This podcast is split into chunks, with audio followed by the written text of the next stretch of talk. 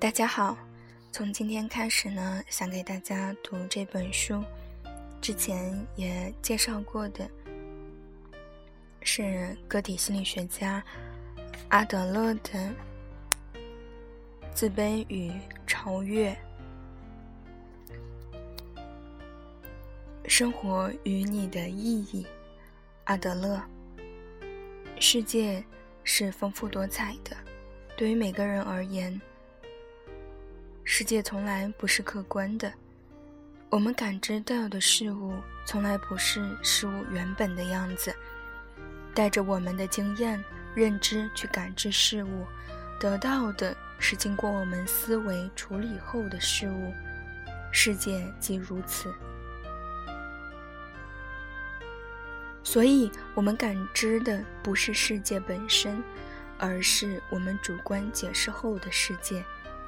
比如说，我们所说的木头，一直与我们实际生活相关的木头；石头指的是作为我们生活要素的石头。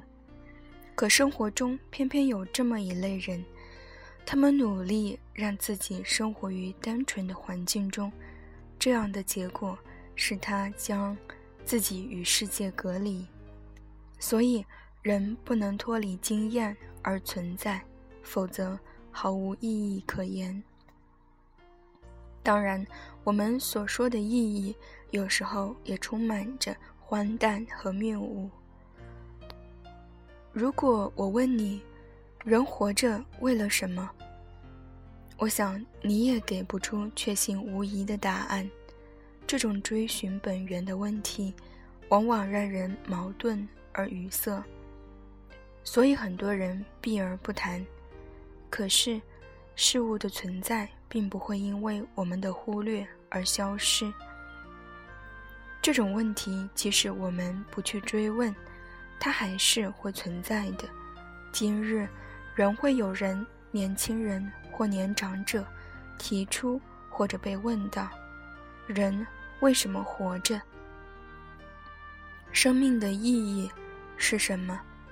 相对而言，这样子的问题。更多出现在我们遭遇挫折时。当我们生活之路平坦、顺风顺水时，我们也不会自寻烦恼来考虑这种问题。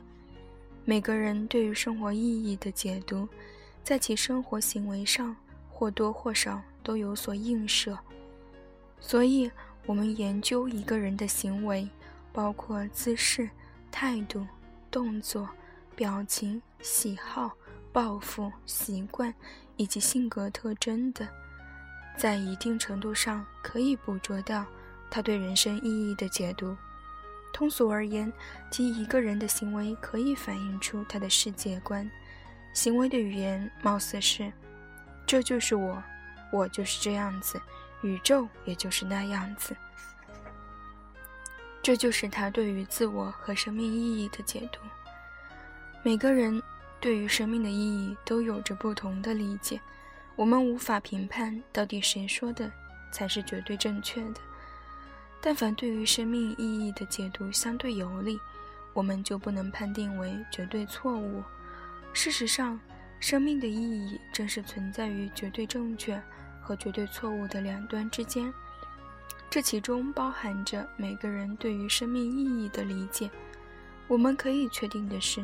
这一区间上的哪些点更为正确，哪些点相对糟糕，哪些点错得多，哪些点错得少，然后我们可以继续推论出相对更好一些的解读包含哪些共同特征，那些不太如意的解读又都缺乏哪些东西。